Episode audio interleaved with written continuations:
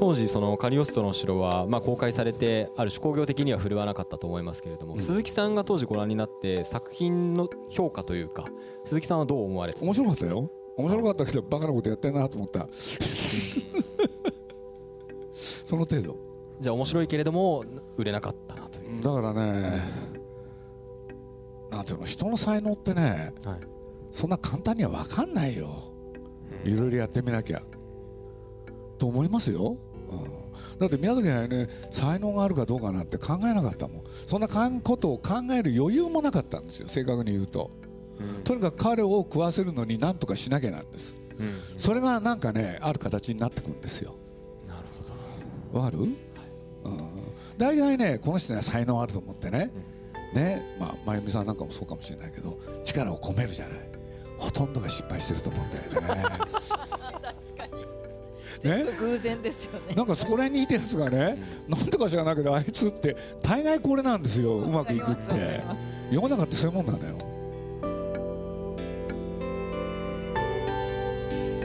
鈴木敏夫のジブリ汗まみれ。先週に引き続き今週も渡辺記念育成財団未来塾特別プログラム2023講義の模様をお送りします未来塾とは芸能事務所である株式会社トップコートの代表取締役渡辺真由美さんが2017年に渡辺記念育成財団の奨励生のみが参加できるクリエイティブプロデューサーを志す優秀な人材を育成支援すべく立ち上げられました。未来のエンタメビジネスを創造するクリエイティブプロデューサーの育成と新しい時代が求める芸能の探求を通し日本文化の発展に貢献するを熟是としています。出演は一般財団法人渡辺記念育成財団理事長の渡辺真由美さん東宝の今井正大さんそして鈴木さんです。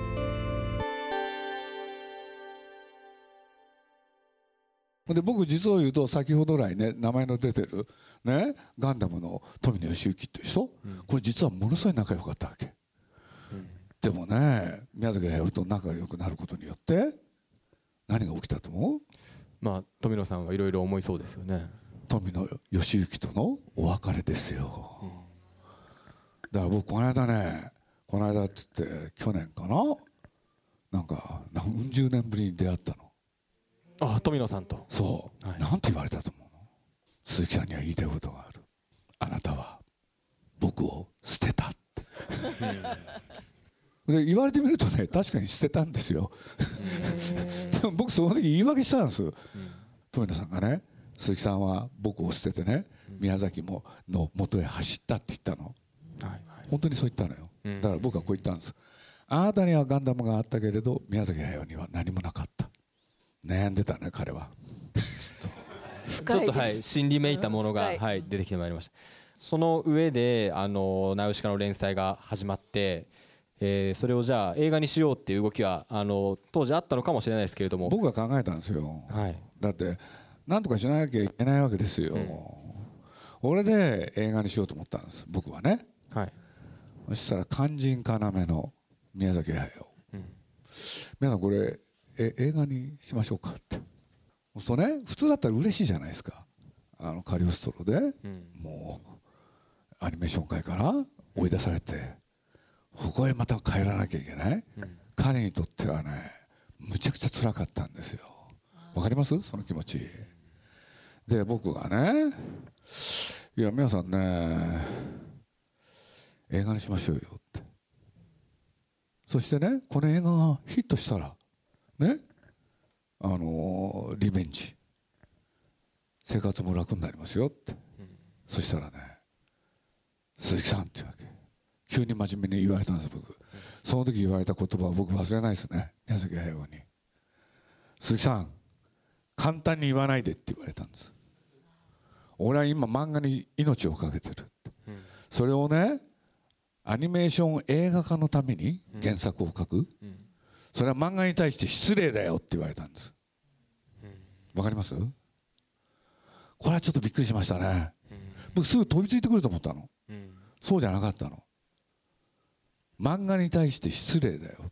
そんなつもりでね漫画描いてたら漫画つまんなくなるって。だから俺はもっとね真剣に漫画描きたいからって。生活のことがあるでしょって僕は腹の中で思うんだけれど。それも言えないの。あそこまで真剣に漫画描いてんだなと思って。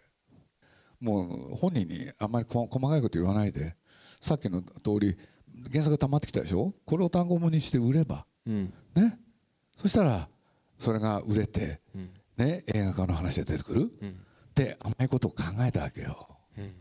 で僕はねあの売るためにね普通だったらページ数ってある、ね、漫画の単語本って決まってたの。うん。薄っぺらい本作ったんですよほいで値段も安くしてこうすれば売れるかなと思って。はい。全然売れないんだよね。うん。甘かったんですよ、うんもうそれね簡単じゃないなと思って。本当に売れなかった。一つだけね。はい。ねここなんですよポイントは。一つだけいい話があったんです。先ほど来僕がちょっと話した徳間の徳間社長ってのがいて、突然この人がねねこんなこと言い出したわけ社員を全部集めて時代が変わったって。出版社が活字だけをやればいいという時代は終わったって。なるほちょっとかっこいいでしょ？かっこいい。でね俺は今ねあの映画会社を買収にかかってるって。いいですか？で実はねレコード会社やってたんですよ、ね、特番音工って。でレコードは音はあるんだと俺で活字もあると。で今度映像の会社をね俺は手に入れるって。どうん。そうするとねこれからの時代は活字が活字だけでやっていける時代では俺はないと思う。で映像と音楽と活字、メディアミックスの時代だって。すごい。でこの人はね英語あんまり得意じゃないくせにね珍しく言ったんですよ。ほんで僕はそれに乗ったの。それに乗ってこのナウシカっていうのかね？漫画の企画を？要するに映像化の企画を？会社に提出するんですよ。そうすると会社も乗りっきに。乗らなかった。乗らなかった。乗らなかった。はい。簡単じゃないぞお前って、うん。むちゃくちゃ売れた原作があるとかそれなら映画にできるけれど、うん。何にもないのにその売れるわけねえだろうって言われて、うん。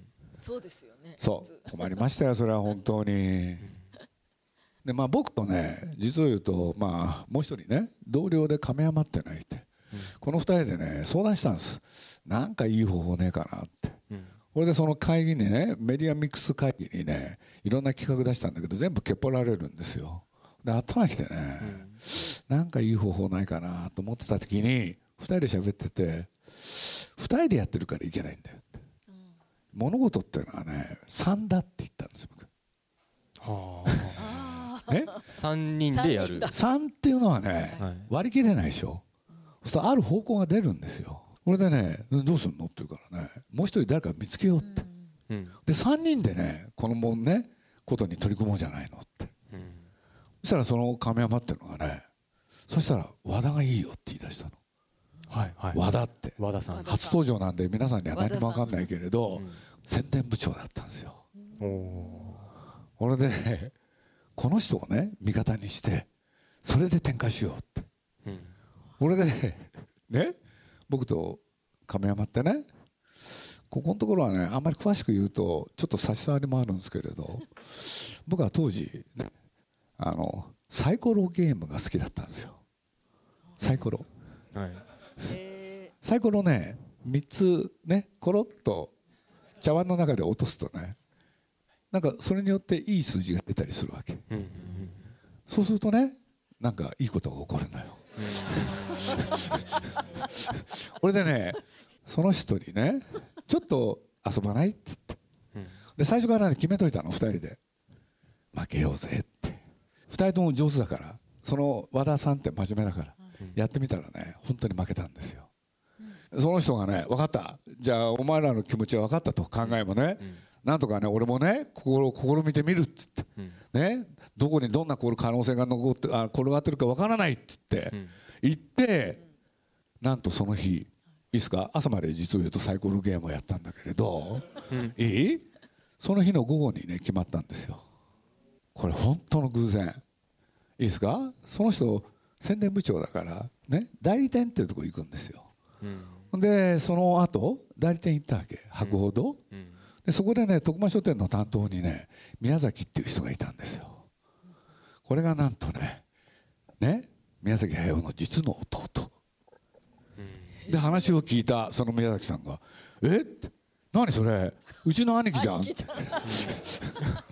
ほん。でその人も乗って「いいかもしんない」うちもね今新しいことをやるっていうんでねなかなかいいのがなくて困ってたんだと。うん。じゃあ映画やろうっていうんでトントン拍子に来たんですよ。で宮崎駿の方もね漫画に対して失礼だって言ってたのが弟が関わるっていうことになったらねコロッと態度が変わったんです。あいつが関わるのかって運命かもしれないとかなんか言っちゃってね。それでねトントン拍子に行き始めるの。それが鈴木さんのプロデューサーとしてのある種の第一歩そうです。ということですすごい。エンタメですね鈴木さんの人生そのものがソニーの吉原と言いますあの私が仕事で AR あの 3D の CG を作って、まあ、スマホ越しに見ると見れるとかっていうとやってるんですけどあの自分はまあそれを作ることはできないわけであの、まあ、クリエイターの方だったりエンジニアの人とやり取りしながら作るんですけどあの、まあ、先ほどの話がもうまさに。あのそうだったのかなと思うんですけどクリエイターの方とどうやったらどう信頼関係を築くのかっていう。誰と？あのクリエイターの方？うん。はい。信頼関係を築くのになんか大事だと思うことってありますか？同じ時間をいっぱい過ごす。うんうん実はそれだったりするよね。うんうんややっぱりそうなんですね。喜怒哀楽？はい、だってねちょこちょこっと LINE で言われて誰か何かやるかってやっぱりやらないよね。顔つき合わせて同じ時間を共有？はい多分これだと思うけどね。今思いついたのはそれです。なんかいろいろ本をあのえっと読んでたりするとあの宮崎駿さんとかとはもう気があったみたいなところが言われてたりするのも見かけしたんですけどやっぱ話して。あのね気が合うってのは一体どういうことかっていうのがあるわけ、はいだから僕が彼と最初ね出会った時じゃあそれを称して気が合うのかなんだけれど最初喧嘩だからね で喧嘩ではい。気になったから、はい。ね。あのこのままでは済ませないっていう感じなのよ。あ でそれを解消していくうちにまあ本当に仲良くなっちゃったけれど。だからまあ人の出会いってのは何でも同じですよね。だからそれ別にクリエイターとは限らないんじゃない？ーうんうん。だから僕なんていうのかなこの人はクリエイターだとかこの人は友達だとかはい。そうやって考えたことがないんだよね。あだからやってて、ね、時間を共有してもいいっていう人。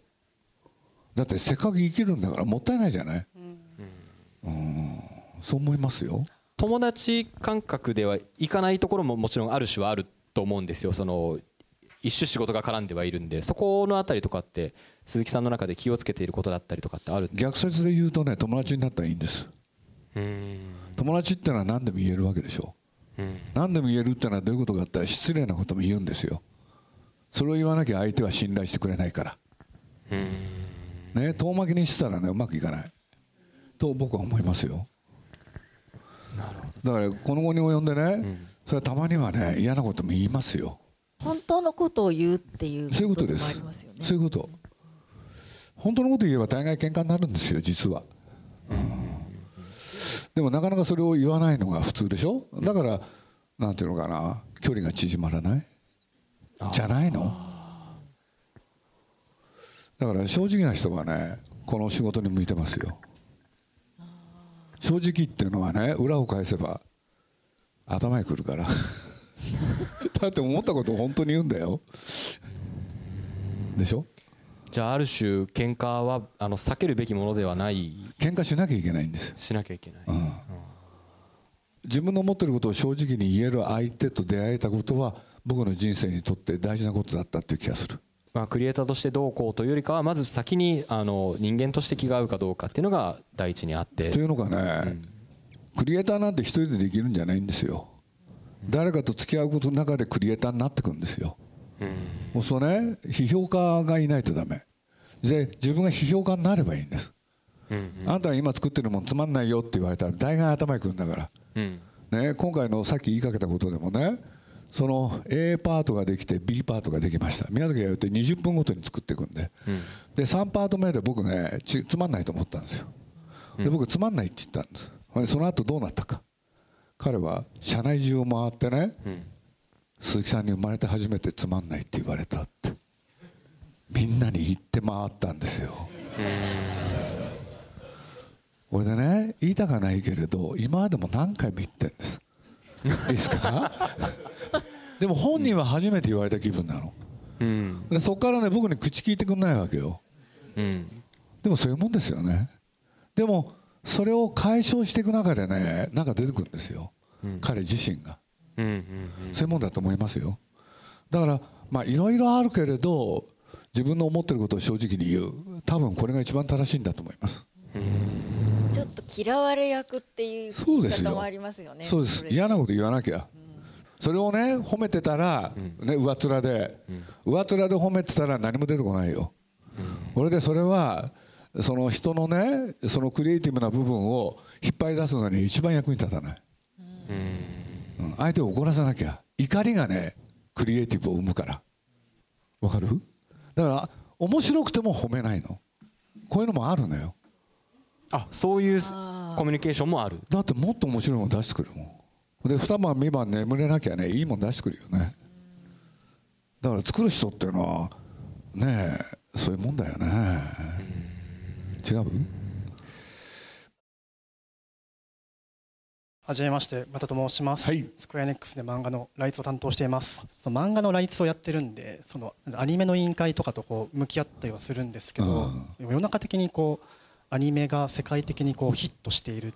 で、なんかビジネスしていくと、まあアニメ業界は今一番盛り上がっているっていうふうに言われてたりするんですけあそうど、なんだ。一方でじゃあクリエイターの労働環境はどうだ？とかっていう話もあって、まあ、あんまりこう持続的に成長していく産業じゃないのかなって個人的には思うんですけど、まあ、今までこう長年アニメに関わってきた鈴木さんから見て今のアニメ業界はどういうかっていう話ともう一個がその制作委員会とか多分始めたの鈴木さんと思うんですけど逆に今回はその外してやってみたりとかその時代のこう先を一歩行って鈴木さんからするとアニメの業界はどうなっていくっていうのをちょっと鈴木さんの視点で聞きたいなと思いました。実を言うとあんまり興味もないんだよね。アニメ業界にあまり興味ないですか？うん。だってそれでくくられて自分たちのやってることがその中にね一緒くたになるってねなんか嫌なんだよね。なるほど。はいはい。そうなの。だからねそういうとこから独立してはい、ねすすっくと立っていたい？はい。その気分なんですよ。まあ、鈴木さん鈴木さんでジブリはジブリで。そうそうそうそう、うん、唯一無二のっていう。でまあその業界が今ねいいいんだとか悪いんだとか、そんなんいくらね喋ったってはい。関係ないんじゃないのっていうのはどっかにあるわけ、うんうんだって問われるのは個々の作品だよね。確かに。だから僕らはそれは商売としてもうまくいくっていうのはそれ大事なことですよ。はい。ただその前に面白い作品作りたいよね。うんうんうん。もうその一点ですよ。はい。だからまあついでだから言っちゃうとね、はい。宮崎駿が新しい作品をはい。何しろ10年の間を置いてはい。一本作ったわけじゃない。はい。ところが年齢考えたら82でしょ？はい。いいもの作ると思いました？まあ感性とか？そういうのかそう。昔とは違うのかなと思うでしょ、はい。いで結果どうだったの？や結果めちゃくちゃ面白かったです。これね海外の人たち、はい。まあ、アジアもはじめ。はい。カナダヨーロッパ、はい。そしてアメリカ。北米。はい。皆さん考えてたの？は本当はね。配信だけやろうと思ってたのよ。あそうなんですね。うんうんうん。わかります？はい。でまあ前の実績でそこそこは行くんじゃないって。うんうんうんうん。でみんなそういう目で見てたの、うん。で聞いてたらさ映画交流どこもないんだよね。ちょっと頭にきたんだよね。なるほど。はい。俺でねみんなになんていうの？どういう映画作ったかを送るって言うからさ俺ダメって言ったの。ね？見たやつはね来させろって。はい。ほんでみんなねね？来させろって言うと人間って面白いよね。気になるんだよね。うん。来始めたわけ世界中から。そう。はい。で特にトロントなんか賭けそこの責任者が見たかったみたいなのよ。なんでか知らないけれど、はい。でこれ後で分かるんだけどね。そしたらその人が「ねフィルムどこにあるんだ?」って、そしたら「いやないんです」って「えなんで?」っつって「いやジブリが出さない」って。うんうん「じゃあしょうがねえな」っつって。これでね死者が来たの。はい。トロントからで今世界でね映画祭で一番って実はトロントなんですよ。うん。でここでね評価売ると世界行っちゃうわけ。はい。である人が来たの。で見たでしょ？スタジオで見たんですよ。これでね喜んで帰ったんですよ。で報告したみたいなの。素晴らしかったです。ってそしたらそのトップがねむ見せろって言ったのいやですからジブリは見せてくんないんだと。見るためにはどうしたらいいんだって。見に行かなきゃいけない。はい。えーって。どうした？と思うその人結局来た。来たのよ。ほんでね俺に会いたいってわけ。はい。わかる？見終わった後、鈴木さんはどこにいる？って。で俺いないのよ。スタジオにいなかったから。はい。鈴木さんいないんだって言って。なんでだ？っつって。大騒ぎになったらしいんだけど。これ分かります？駆け引きなのよなるほど。はい。分かった？はい。ね、これでね結果その人日本に本当に来てそうやって見て、はい。で自分で決めたの。オープニングに決めるって。うーん。それでやった結果、はい。大評判取ったんですよ。そしたらさ一番最初の話配信だけしかやらないって言ったいろんな会社が突然劇場公開がどんどん決まっていくわけ。あっという間でしたよ。はい。で先般ね全てが終わった後東京国際映画祭でその CEO が来たの。はい。今度こそミスター鈴木に会いたいと。2回来た。でしょうがないからちょっとね来てもらったの。でその時にね1個だけ俺用意したんですよ。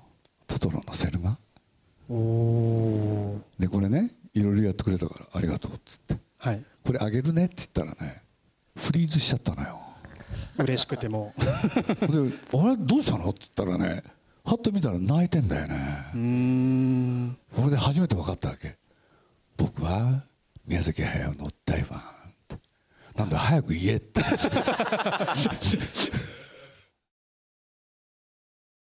私と鈴木さんの接点っていうのがそういうわけで「まあ、ナウシカ歌舞伎」でお世話になったりあと今日はあの真人の声優をやらせていただいた、えー、と三時くんも今日見学をさせていただいてるんですけれども「えー君たちはどう生きるか」でお世話になったりあともう一つあの大きな接点がありまして、えー鈴木さんには娘さんがいるんですね。でまみこさんっていう娘さんがいまして、えっとまみこさんっていうのは菅田将暉ファンでですねある時あの須田君の一番最初にやった、えー渋谷の小さいライブハウスのあのに来てくれたんですね。でその時に初対面で、えーなんか会った瞬間からなんか同志のようななんか他人とは思えない感じがしてそこからがめちゃくちゃ仲良くなってまして私と鈴木さんとまみちゃんとのグループ LINE があって鈴木さんを飛び越えて勝手に2人で会話するっていうようなことを結構長年やってます。でそんな接点もあります。そして、えー今日はあの鈴木さんの話いろいろ聞けて皆さん本当に根掘り葉掘りすっごいいろいろと濃かったと思うんですけれどもさらにもっと鈴木さんのことが知りたい場合こういう本があるなというふうに思って今日、えー、と皆さんに私からささやかなプレゼントで、えー、とプレゼントを持ってきました。えっと、鈴木家の箱という多分ご存知の方もいると思うんですけれどもこれはあの鈴木さんの娘のまみちゃんが、えー書いた、えーエッセイ集なんですね。これを読むと惜しげもなく自分の父親の自慢をしていて で私読んでもうすっごい面白かったんですけれどもで文章もうまくてあとなんか文章が鈴木さんの文章ともうそっくりであこういうふうにやっぱり似るんだなというふうに思い、えー、ととにかくその父親としての鈴木敏夫のことがこれを読むと全部手に取るように分かる本になっております。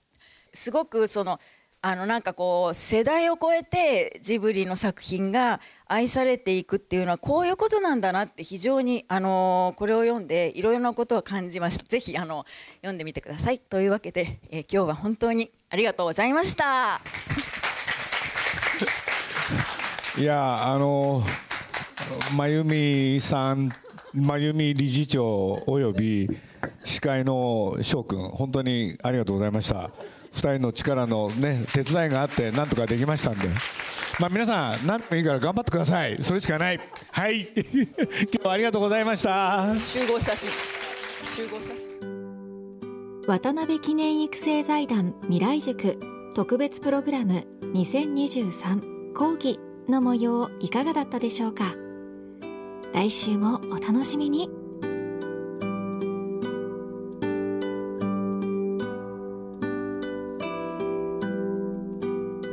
鈴木敏夫のジブリ汗まみれこの番組はウォルト・ディズニー・ジャパンローソン日清製粉グループ au の提供でお送りしました。